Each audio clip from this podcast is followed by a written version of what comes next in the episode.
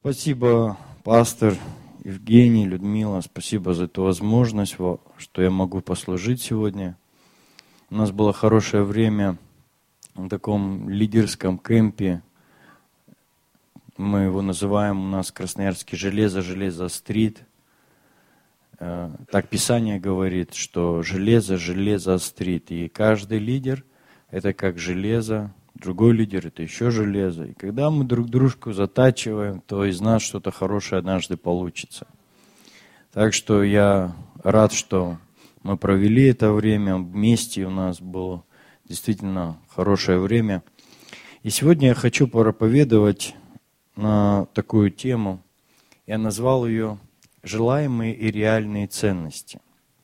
Желаемые и как, как же так вот есть желаемые, а есть реальные ценности. Вот иногда есть у людей что-то, что они называют, что это для них важно и дорого и ценно. На самом деле это лишь декларация такая. Они декларируют это, но на самом деле таковым может и не являться. Давайте откроем Матфея 6 глава. Я сделаю небольшое вступление, и я думаю, вы поймете, о чем пойдет речь. А, с 19 стиха.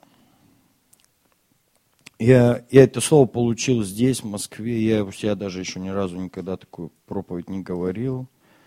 И я думаю, оно будет большим благословением. Не собирайте себе сокровищ на земле, где моли ржа истребляют, и где воры подкапывают и крадут. Но собирайте себе сокровища на небе, где ни моль, ни ржа не истребляют, и где воры не подкапывают и не крадут ибо где сокровище ваше, там будет и сердце ваше. Согласитесь, в этом месте Писания э, ну, говорит какой-то важности, что для нас есть сокровище, что для нас есть ценность, что-то дорогое нашему сердцу. Потому что если я разберусь, что для меня ценно, что для меня дорого, то тогда я в этом буду видеть свое сердце, свое желание, свои стремления. Я буду в этом действительно себя посвящать. То, что для нас дорого, оно всегда будет нами цениться. Мы о нем будем говорить как о, о чем-то важном, мы будем это отстаивать, мы будем это защищать. Почему важно разобраться со своими ценностями? Знаете, жизнь штука сложная. Каждый день нам приходится делать множество выборов. Каждый день. Еще лет 10-15 назад наши э, бабушки, дедушки судьбоносные решения принимали раз в 10 лет. Переехать из деревни в город или не переезжать. Побольше дров на зиму или поменьше. Они решали, сколько они скопают там полей, сколько они... То есть такие были какие-то решения очень простые, на мой взгляд, нежели с чем приходится сталкиваться современным людям. Статистика говорит, что молодежь сегодня подрастающая, им приходится принимать судьбоносные решения, повлияющие на их жизнь, бывает за год по несколько раз. Какую профессию выбрать? Бывает, что они за год меняют несколько рабочих мест.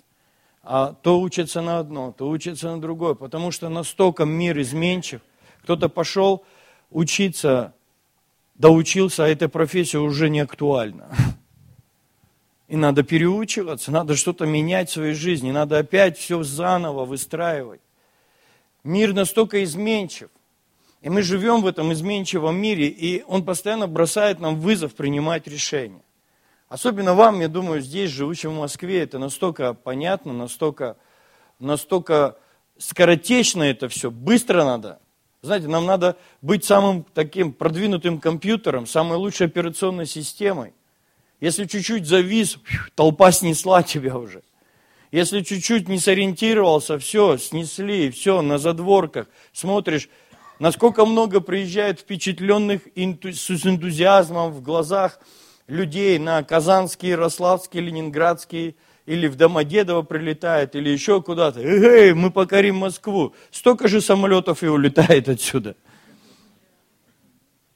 Почему? Потому что где-то на повороте вынесло, Одно, одно неверное движение сломало все. Мог строить, строить, строить. Один неправильный выбор, одно неправильное решение. Снесло просто, крышу снесло. Раздавило так, что остались рожки до ножки одни. И надо опять сворачивать, и надо опять что-то строить, опять что-то созидать. Я хочу вам сегодня служить тем, что помочь вам, дать некие какие-то практические вещи – как ориентироваться в этой жизни и как принимать решения. Потому что наше решение, в основе любого решения человека всегда стоит что-то, что для него ценно, что-то, что для него дорого, что-то, что он говорит, что это для меня ну, самое важное, это мое сокровище. Но проблема в том, что иногда мы говорим о чем-то, что это важно, мы лишь декларируем, но мы таковым не считаем это – есть люди, которые говорят, для меня Слово Божье важно. Оно для меня важно.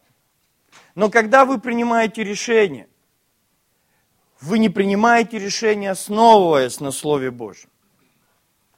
Вы можете сказать, что оно ценно для вас. Вы можете даже ее носить. Я помню, когда мы в 98 году я покаялся, нам, у нас было модно ходить с Библией под мышкой. Такие Библии были за 19 рублей. Они такие толстенькие вот такие были. Они день-два, они разваливались. Ну, такое издание было.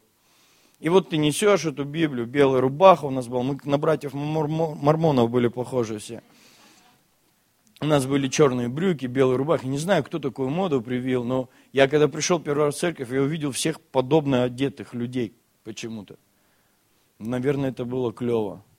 И мы так одевались тоже, и у нас появились вот эти я помню, купил себе за 19 рублей Библию. Мечта была купить золотую за тысячу. Но купил себе вот... И вот ты с ней ходишь. И вот то, что ты ее носишь, конечно, все видят, что это для тебя что-то. А у нас потом стали появляться такие кустари, мастера-кустари, которые умели кожаные всякие чехлы шить, покупали себе кучу фломастеров разных, и они как будто разукрашку в детстве не нарисовались, и для них Библия стала разукрашкой такой. Вы знаете, вопрос не в том, во что у тебя Библия одета и что там зачеркнуто в ней. Это может быть декларируемая ценность. Я заявляю, что это ценность, но она может быть ценностью и не быть. Потому что что такое ценность? Я вам хочу показать. Давайте откроем Матфея 13 глава. Матфея 13. Что такое реальная ценность?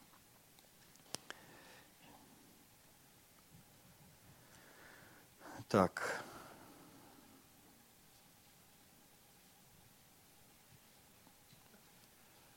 Сорок четвертый стих. Тринадцать сорок четыре. Еще подобно Царство Небесное сокровищу, скрытому на поле, которое, найдя, человек утаил и от радости о нем идет и продает все, что имеет, и покупает поле то. Реальная ценность, она всегда подтверждается какими-то поступками. Здесь мы видим, что этот человек, найдя это сокровище, найдя эту жемчужину, он идет и продает все, что он имеет. Он платит цену и цена этого сокровища была все, что он имел, вся ценность того, что было в его доме, в один миг обесценивается, когда он находит это сокровище. Она обесценилась, когда он нашел что-то более дорогое в своей жизни. И поэтому ему было легко все продать ради того, чтобы купить это поле. Как человек, например, который поймал идею о каком-то предприятии, бизнесе, он он, он думает, где бы найти инвесторов, где бы найти деньги для того, чтобы развить эту идею. И она настолько захватывает его сердце, что он смотрит, никто ему может где-то кредит не могут дать, еще что-то, но он берет, есть жилье, есть гараж, есть какое-то там хозяйство, какой-то погреб, не знаю, там что-то, какие-то пожитки уже он на, накопил что-то когда-то, каким-то образом, и тут для него какая-то важная идея, больше, ценней, дороже, дороже для его сердца. Он берет и все это распродает. Кто-то смотрит, ты зачем это делаешь? А он это продает, потому что нашел что-то дорогое. Как со Словом Божьим? Если Слово Божье для нас ценность, то все, что раньше я думал, как правильно жить, как, как действительно, что является истиной, на мой взгляд, что считалось для меня ну, более правильным, бабушка сказала, дедушка, тренер, еще кто-то, учитель.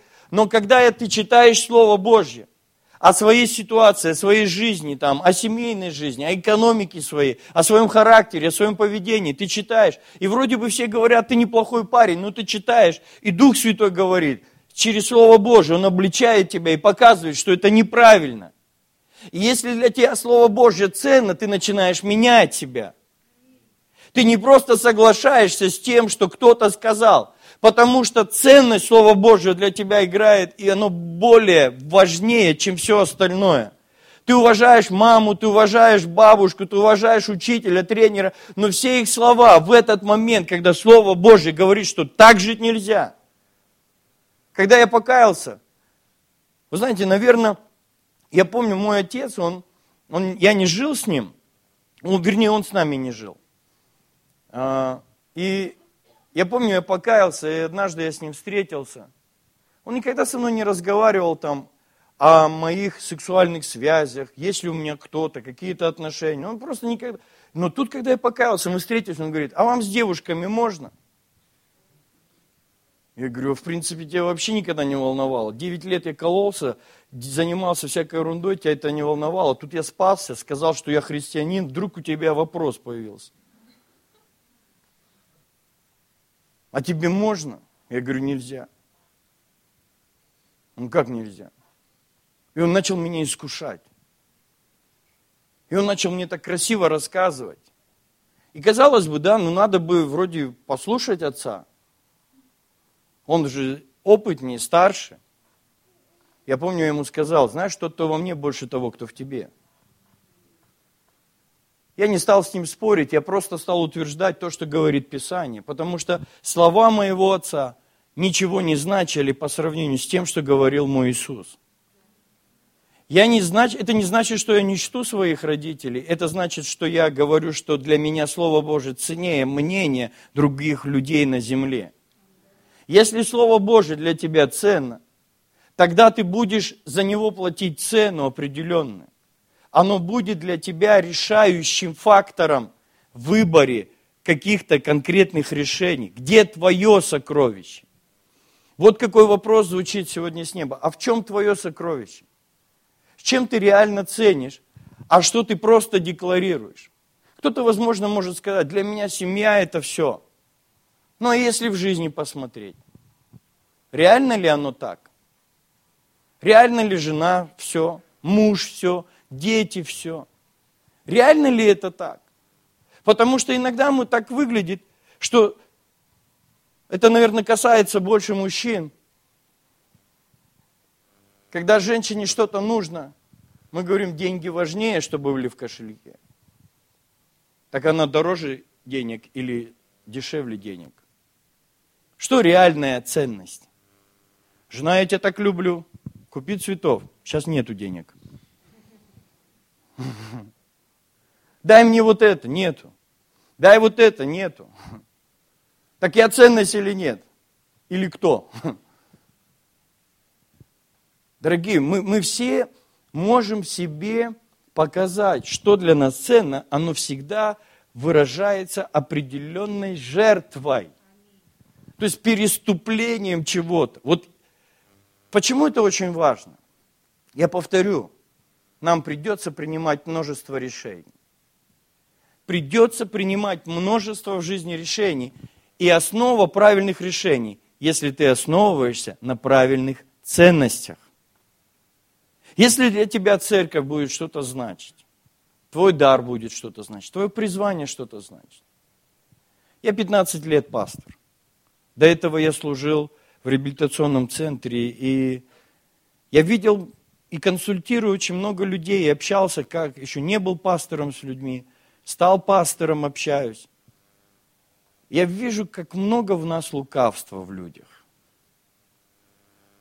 Мы красиво умеем о чем-то рассказывать, но когда ты доходишь суть до дела, я не буду эту историю вам показывать, но в Библии один молодой человек подходит к Иисусу и говорит, Иисус, ты великий учитель, благой учитель, скажи мне, а, что, что мне делать, чтобы жизнь вечную наследовать? Он говорит, заповеди, заповеди соблюди. Он говорит, от юности своей. О, круто, молодец. Теперь иди и продай все свое имение и следуй за мной. Одного тебе не достает. И вдруг его желание вечной жизни, оно уже не желание вечной жизни. Это такая религиозная бравада. Я так этого хочу.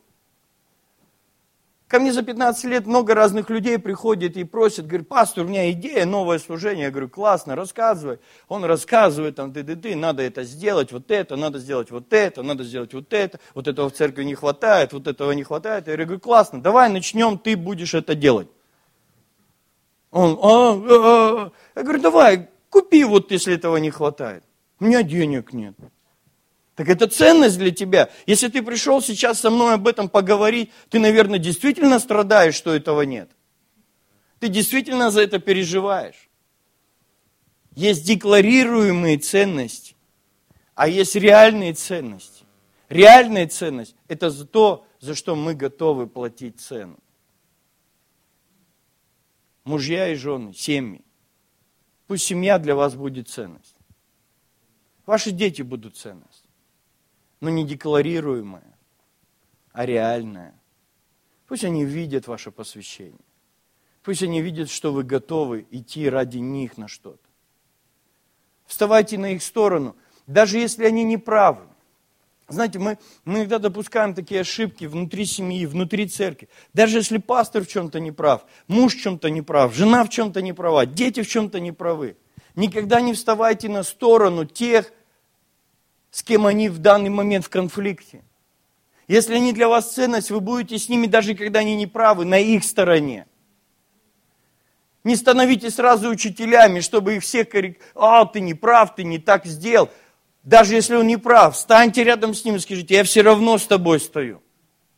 И мы вместе пройдем твою неправоту, мы вместе пройдем твою ошибку, мы вместе пройдем твою боль, мы вместе пройдем это. Знаете, если мы здесь в церкви, будем друг друга считать действительно ценностью, что мы семья, что мы церковь, то независимо от того, что будет с человеком, когда, например, брак заключается, на алтаре говорит муж и жена, я буду с тобой в радости и в горе. И в радости, и в горе. Что это значит? Это значит, что ты для меня ценность и в хорошее время, и в плохое время. Если мы говорим, это моя церковь, я буду с тобой церковь и в хорошее время, и в плохое время – и когда мне будет нравиться проповедь, и когда не будет нравиться проповедь, и когда кто-то меня обидит, и кто-то мне не позвонит, и кто-то со мной не будет дружить, я все равно говорю, это моя церковь, и я все равно буду рядом. Даже если все вокруг поднимутся против церкви, если это ценность, я буду платить эту цену вместе.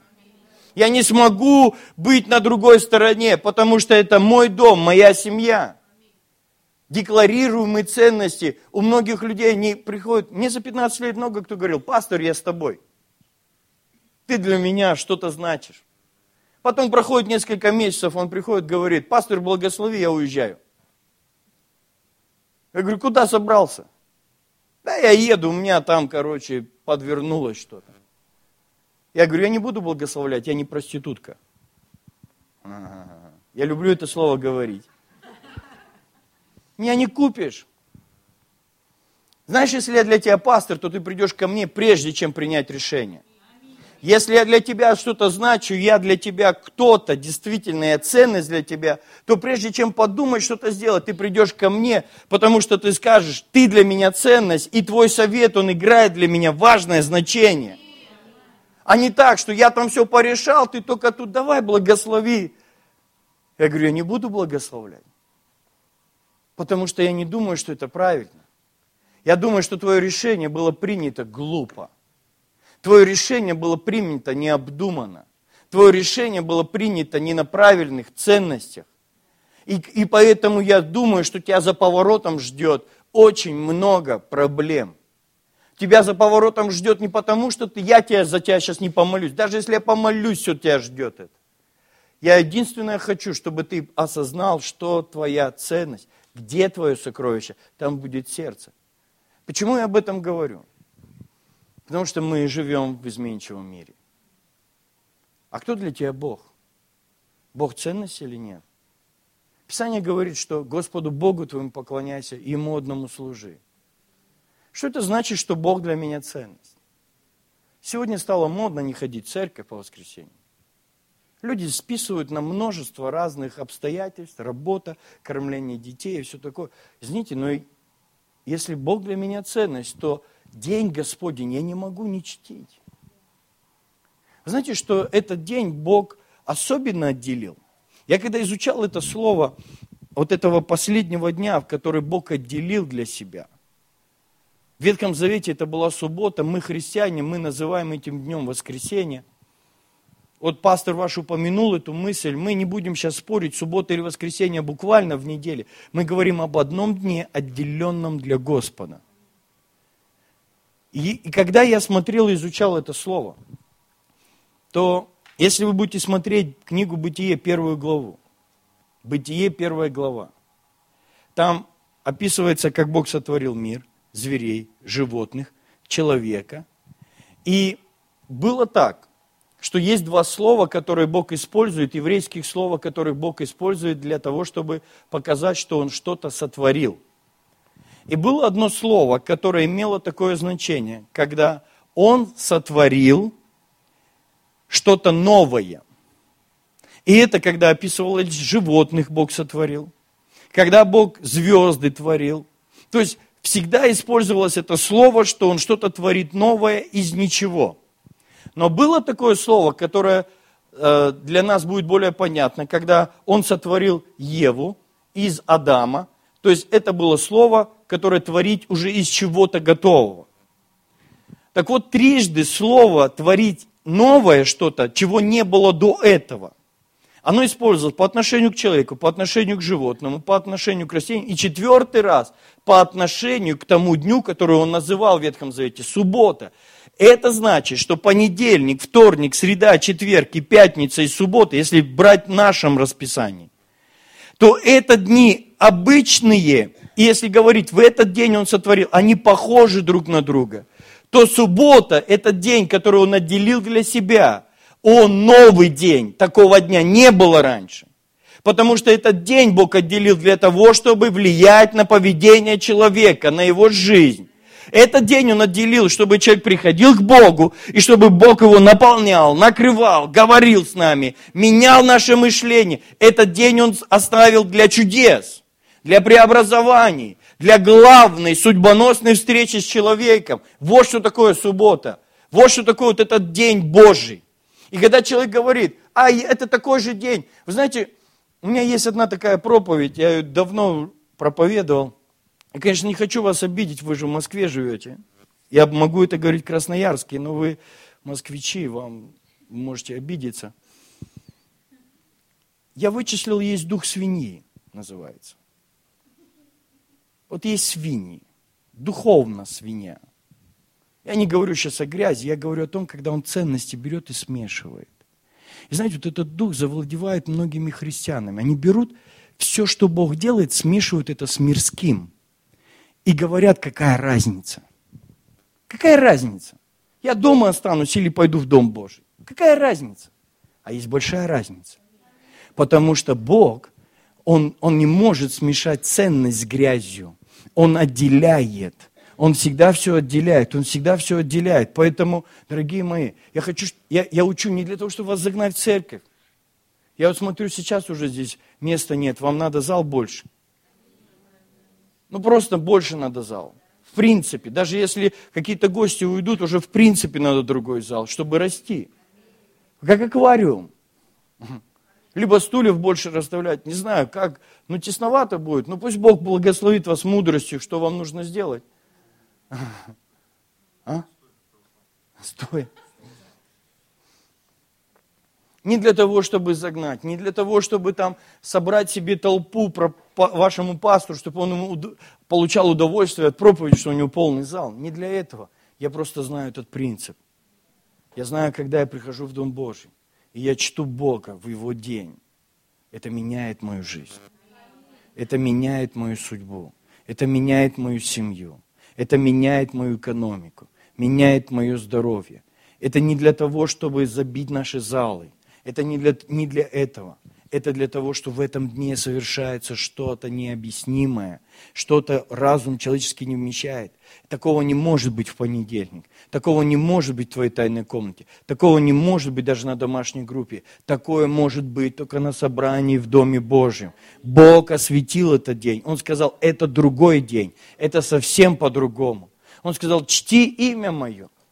Чти имя мое. Смотрите, первые заповеди, первые пять заповедей, они они относились именно к Богу. Поклоняйся Господу Богу, день Господень соблюдай, имя Господа в суях не употребляй. То есть они все касались Господа, они все касались Его, Бога, почитания, страха Господня, уважения к Богу. Вот на чем строится заповедь моральная. Мы сегодня привыкли цитировать последних пять заповедей. Что такая святая жизнь твоя? А, я не пью, не курю, не матерюсь. Не колюсь еще добавили. Нету там такой заповеди, не колюсь. Не прелюбодействую. Но вы спите в разных кроватях. Так много семей спят в разных местах. Вроде в одном доме, но спят в разных местах. Вы уже прелюбодействуете. Скажешь, как? Потому что вы не любите друг друга давно уже. Вас не манит друг друг. Это не есть гуд. Это есть прелюбодеяние в моей интерпретации. И вот мы научились говорить что-то, что мы не делаем. Но настоящая святость – это не то, что ты не пьешь, не материшься, не прелюбодействуешь, не воруешь. Настоящая святость начинается Господу Богу твоему поклоняйся. И Ему одному служи. Вот здесь начинается настоящая святость и настоящее христианство. Если Бог номер один в твоей жизни, Он влияет на твои решения.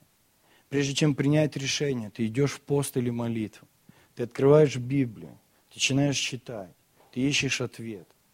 И даже если эта ситуация просто настолько ну, быстрое решение нужно, ты все равно говоришь, Бог, мне нужно твое решение, мне нужно твое слово, мне нужна твоя подсказка, мне нужен твой совет, мне нужна твоя помощь. Ты не звонишь всем подряд и не ищешь связи, кто может тебе помочь.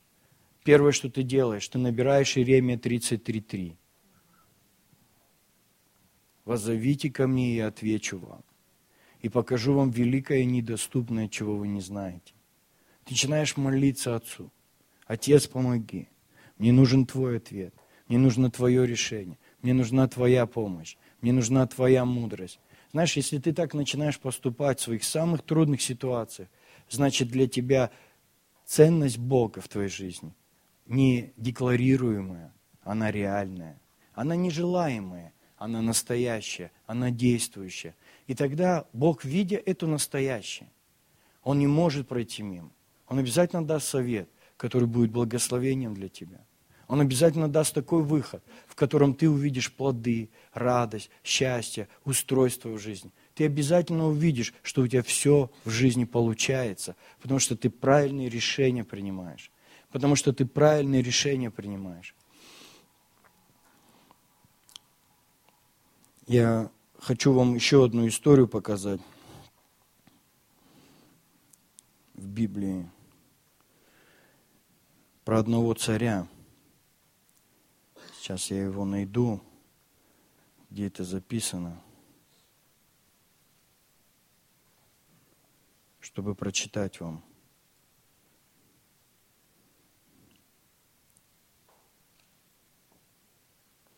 Второй Паральпоменон, 13 глава.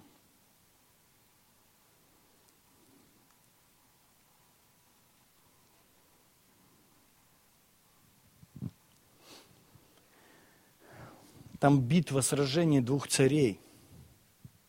И вот давайте с 4 стиха прочитаем. «И стал Авия на вершине горы Цимариимской, одной из гор Ефремовых, и говорил, послушайте меня, Иераваам и все израильтяне. Не знаете ли вы, что Господь Бог Израилев дал царство Давиду над Израилем навек? ему и сыновьям его по завету соли вечному. Но восстал Ираваам, сын Наватов, раб Соломона, сын Давидова, и возмутился против господина своего.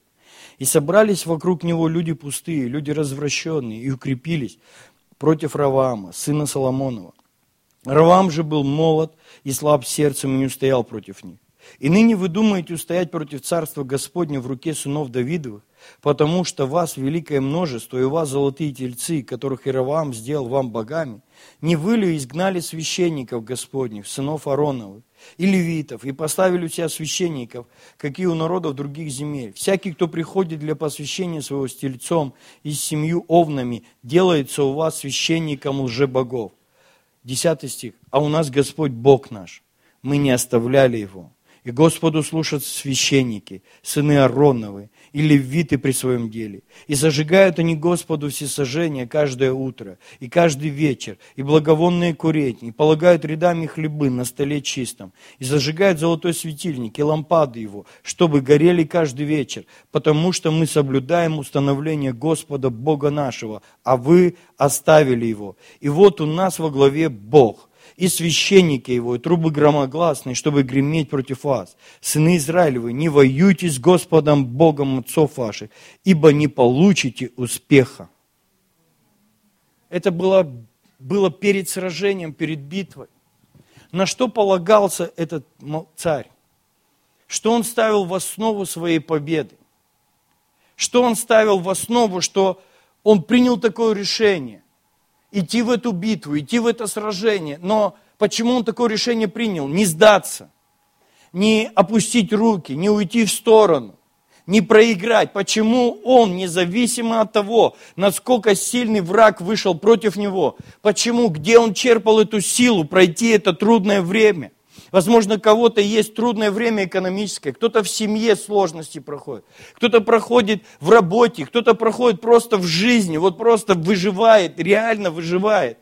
Реально сложно все. Как мы можем надеяться, что мы можем что-то победить? Что даст тебе силу, что даст тебе энергию для твоей победы? То, что ты ставишь во главе своей жизни и, и, и говоришь, это моя ценность. На чем уповал этот человек? Он говорит, а у нас Господь.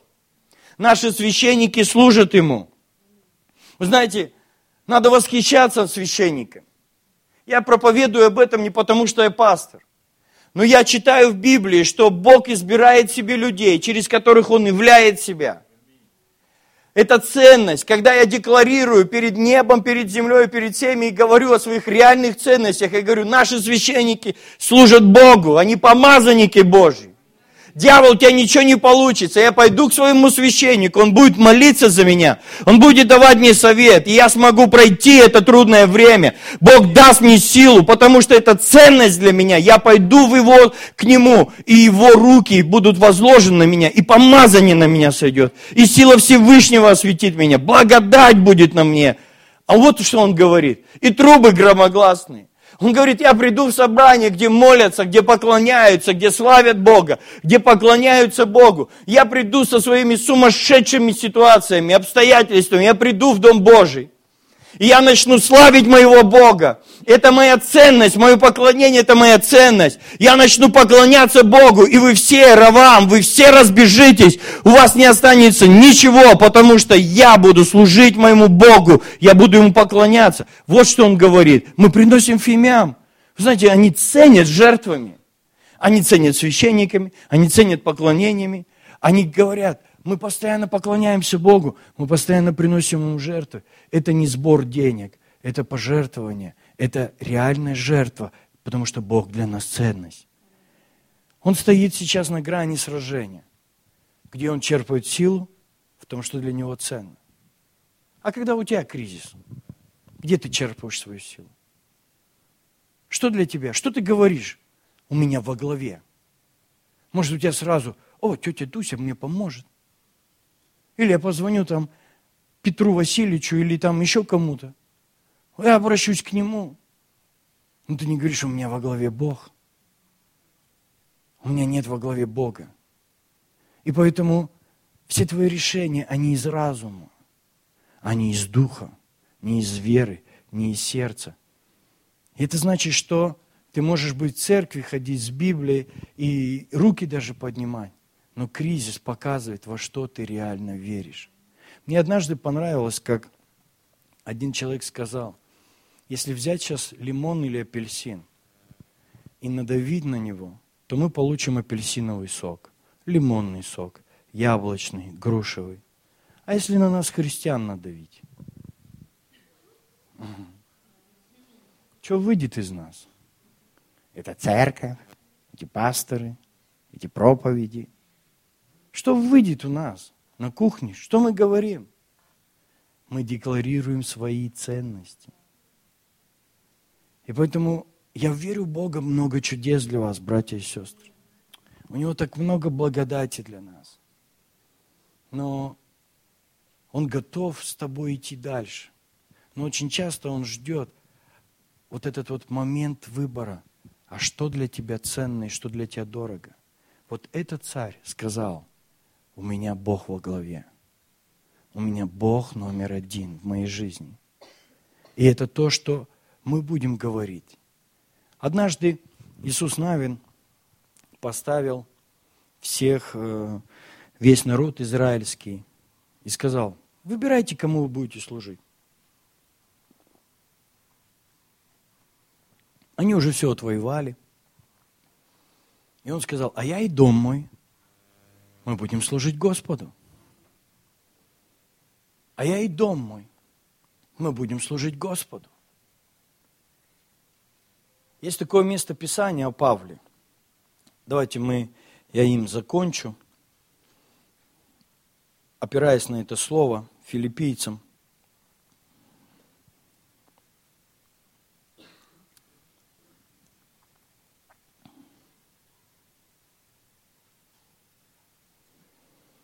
Филиппийцам 1 глава, 12 стих.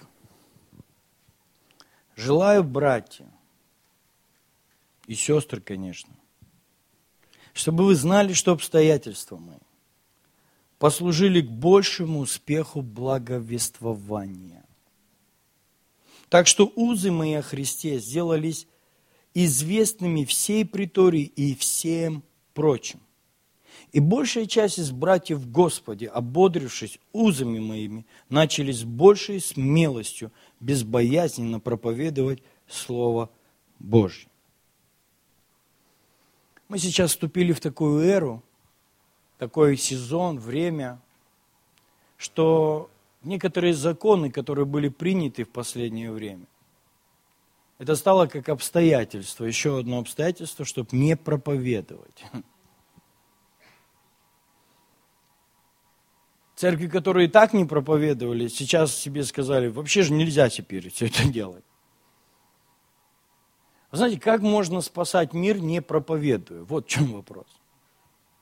Для нас, христиан, для церкви, проповедь Евангелия – это величайшая ценность. И именно сейчас, в это время, да, может быть, стало побольше бумажек надо сделать. Да, может быть, что-то в плане административном немного изменилось, но, но это не должно убить нашу ценность проповедовать Евангелие. Знаете, если для меня спасение – ценность, и я реально понимаю, что я спасен, потому что, мне кажется, большинство христиан не догадываются, что они спасены. И спросит, ты спасен? Да, спасен. От чего? Вот сразу называют, я больше не колюсь у нас. Ну, потому что наши центра в основном, вот из центров народ выходит. Я больше не колюсь. Так ты чего спасен? Бросил наркотики. Вау. Но живет так, что в ад идет. Я не знаю, я хочу быть спасен не только от какой-то зависимости. Мне кажется, это просто пенка спасения.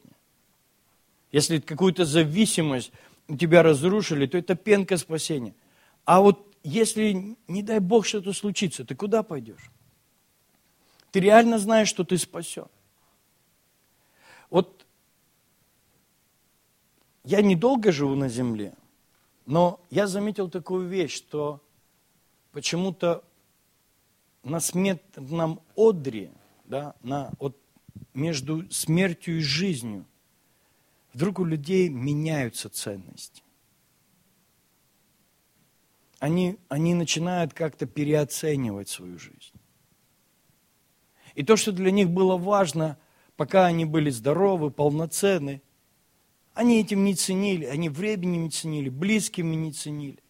Но потом им объявляют неизлечимый диагноз, и они уже на полном издыхании, вдруг они начинают звонить всем подряд и говорят, простите, я был неправ. Представьте, и если вдруг этот человек завтра умирает, он не может насытиться другой жизнью с теми же близкими людьми. Он оценил правильно к концу жизни, но он не смог этой ценностью пожить и насыщаться. Почему бы нам сейчас не переоценить? Почему бы нам сейчас не переоценить свои взаимоотношения с Богом? Не переоценить свои взаимоотношения с близкими людьми? Не переоценить это. Потому что мы часто говорим много красивых слов, когда уже человека нет. Почему их не говорить сейчас? Если он для тебя ценность, и такой важный, и такой дорогой, начни говорить это сейчас. Начни признаваться об этом сейчас. А потом, эх, был же хороший пастор. В смысле? Так он сейчас хороший. Говори сейчас. Твоя жена сейчас хорошая, твой муж сейчас хороший. Верь в своих детей сейчас. Благословляй их сейчас. Строй отношения сейчас. Люди в церкви, они сейчас хорошие. Но почему-то потом мы более к этому относимся. И вот смотрите, Павел говорит, обстоятельства мои послужили к большему успеху благословения. Знаете, когда для человека Евангелие, проповедь Евангелия ценность, он никогда не будет оправдываться своими обстоятельствами. Он будет платить цену за то, чтобы эта ценность была реализована. Вот его сковали, его привез, там рядом с ним страж стоял. Но Писание говорит, смотрите, как здесь написано. Желаю, братья, чтобы вы знали, а мои обстоятельства послужили к большему успеху благовествования, так что узы мои о Христе сделались известными всей притории и всем прочим. Большая часть из братьев Господи, ободрившись узами, начали с большей смелостью безбоязненно проповедовать Слово Божье. Вау! Давайте ломать свои обстоятельства, подчиняя их ценностям Божьим. Твоя ценность может сломать любые узы твоей жизни.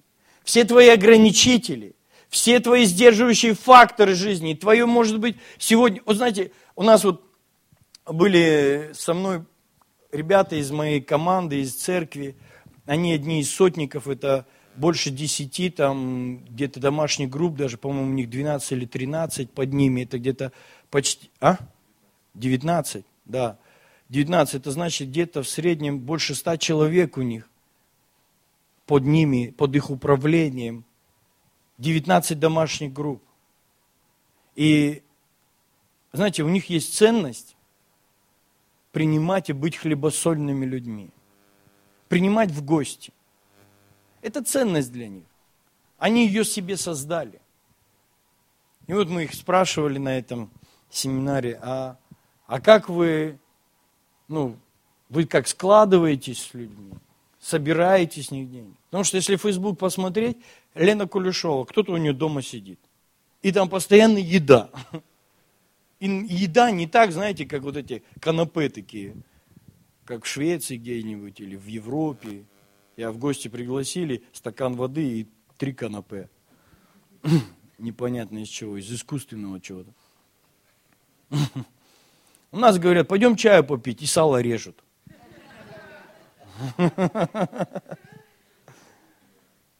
Сибиряки, а что с вами стало здесь, в Москве? Что стало с вами?